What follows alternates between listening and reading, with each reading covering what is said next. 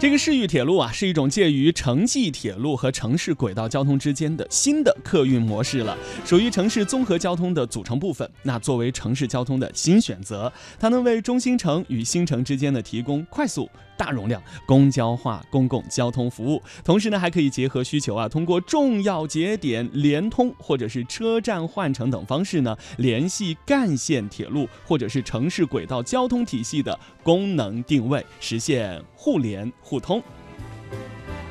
所以在今天的节目当中呢，我们就跟随记者亚平，对于中国铁道学会副理事长兼标准化委员会主任赵国堂的采访，来了解一下市域铁路对于旅游的拉动。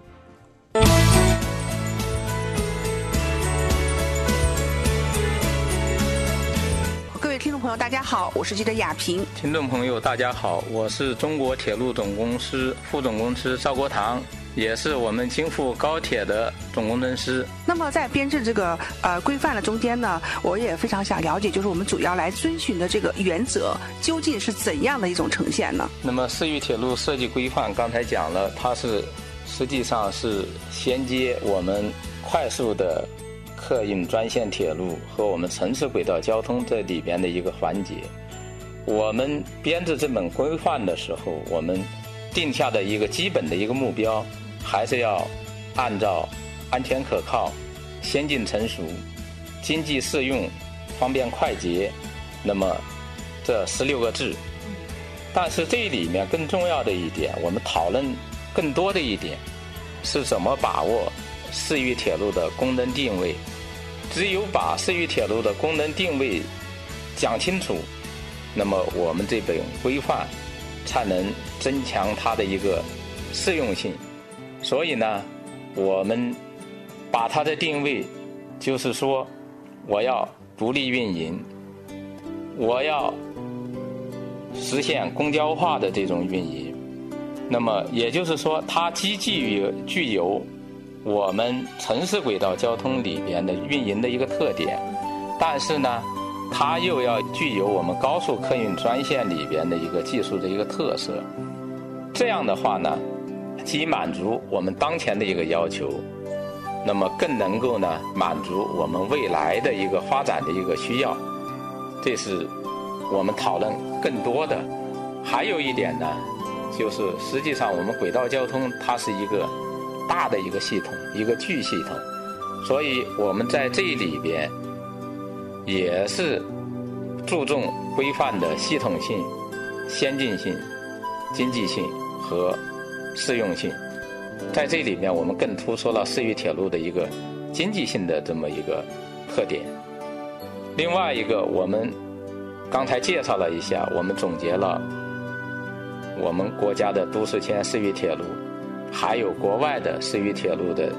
他们的这些经验和成果，也为我们这本这个规范啊制定提供了一个支撑和验证。还有一点呢，我们也注重和城市轨道交通以及高速客运专线铁路这块的规范之间的一个统一与协调。刚才呢，我也是啊，透过您的介绍，我觉得哈，这个规范未来的话呢，会对于我们国家哈整个的这样一个啊市域铁路，它起到一个引领的一个作用啊。那么呃，大家也会好奇了，现在目前呢，我们国家的这样一个呃市域铁路，它的这个总体的建设情况怎么样？那么呃，有没有一些这个城市啊，已经开始率先来做这样的一个这个建设和运营？而且现在的情形，据您了解怎么样呢？呃，我刚才也说了，随着我们国家城镇化进程的不断加快，那么对市域铁路的这块的需求会越来越大。呃，但是呢，呃，我们目前来讲，市域铁路的这些标准体系还处于一个空白阶段，所以呢，我们要编制这个呃市域铁路规范就迫在眉睫。呃，目前我们国家的市域铁路发展来讲，呃，实际上第一条，大家一般认为是一零年五月份，我们成都的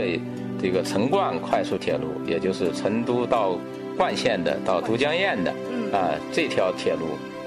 那么这条铁路的建设呢，也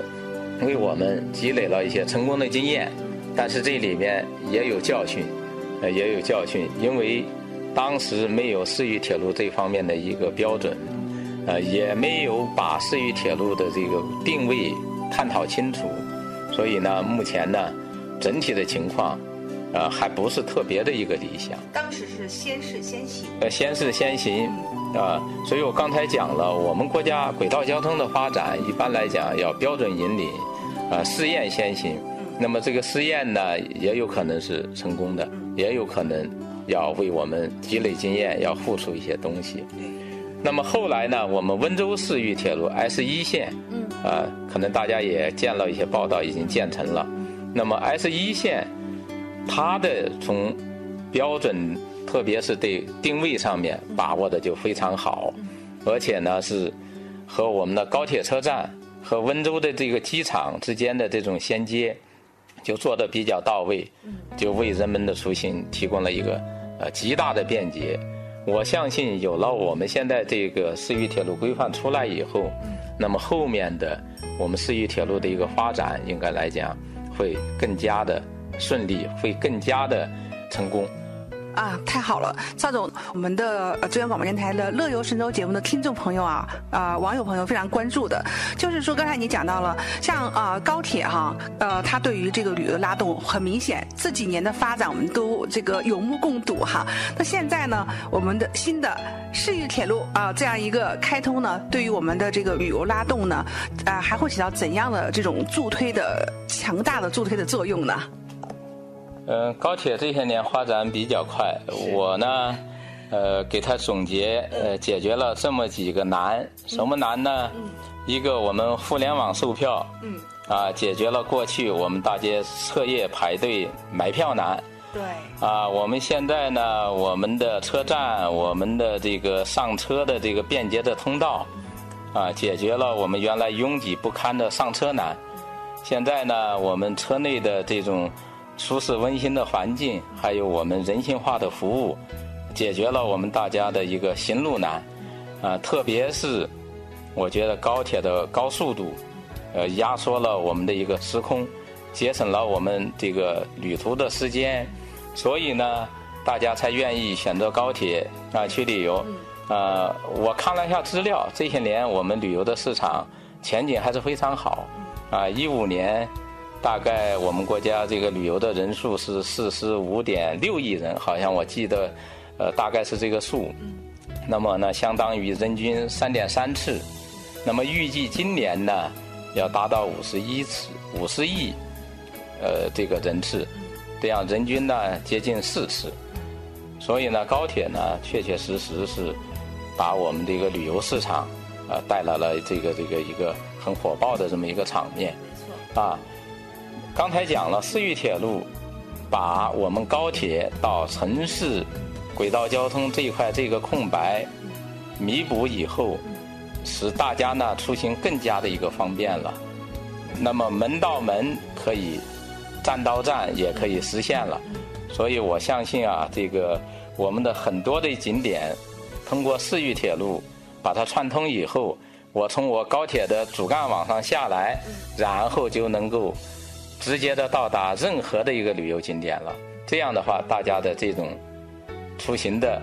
呃热情就会不减了。因为我们大家都有体会，如果出行的话，出去旅游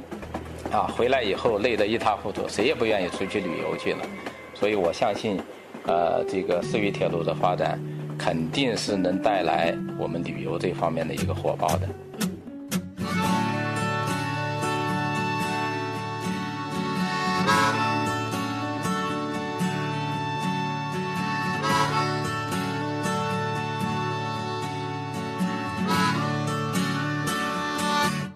开往北京的。火车一路沉默，开往北京的火车，我还快乐。